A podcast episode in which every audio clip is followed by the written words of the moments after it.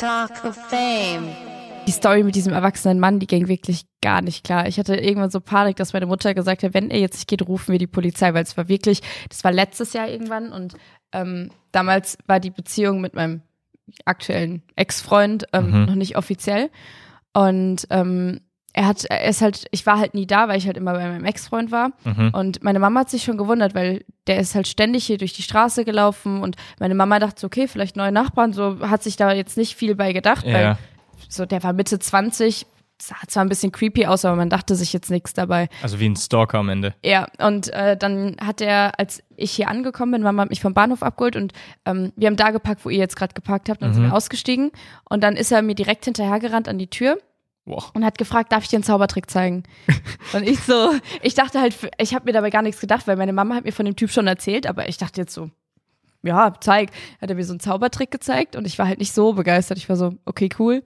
Und dann bin ich halt reingegangen, wollte halt die Tür zu machen. Da meinte er so, ach so, ja, wenn ich dich hier so schon stehen hab, ähm, darf ich dich nach einem Date fragen? Und ich so, nee, ich habe einen Freund, ähm, Mhm. gibt kein Date. Wenn der so, ja, ähm, kann ich deine Nummer haben? Und ich so, nee, gibt auch nicht meine Nummer.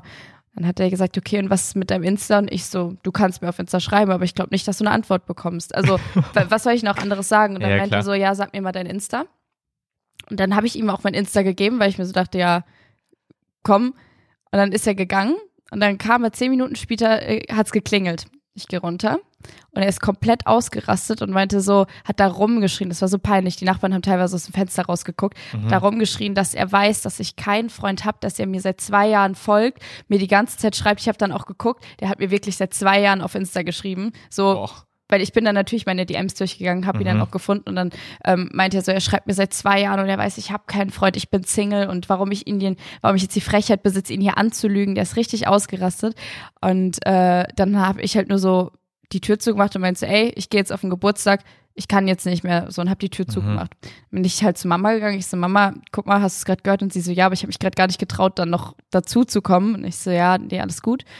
Ja, zehn Minuten später klingelt's wieder. So, und ich habe meine Mutter hingeschickt, dann hat er meine Mama angeschrien und wurde richtig laut und ich war so, dann bin ich dazugegangen, weil ich mir Mhm. so dachte, okay, meine Mutter muss jetzt nicht wegen mir angeschrien werden. Ja. Ähm, und dann hat er gesagt, er findet es eine Frechheit, er hat sich eben auch noch meine Story angeguckt. Er weiß, ich gehe auf keinen Geburtstag.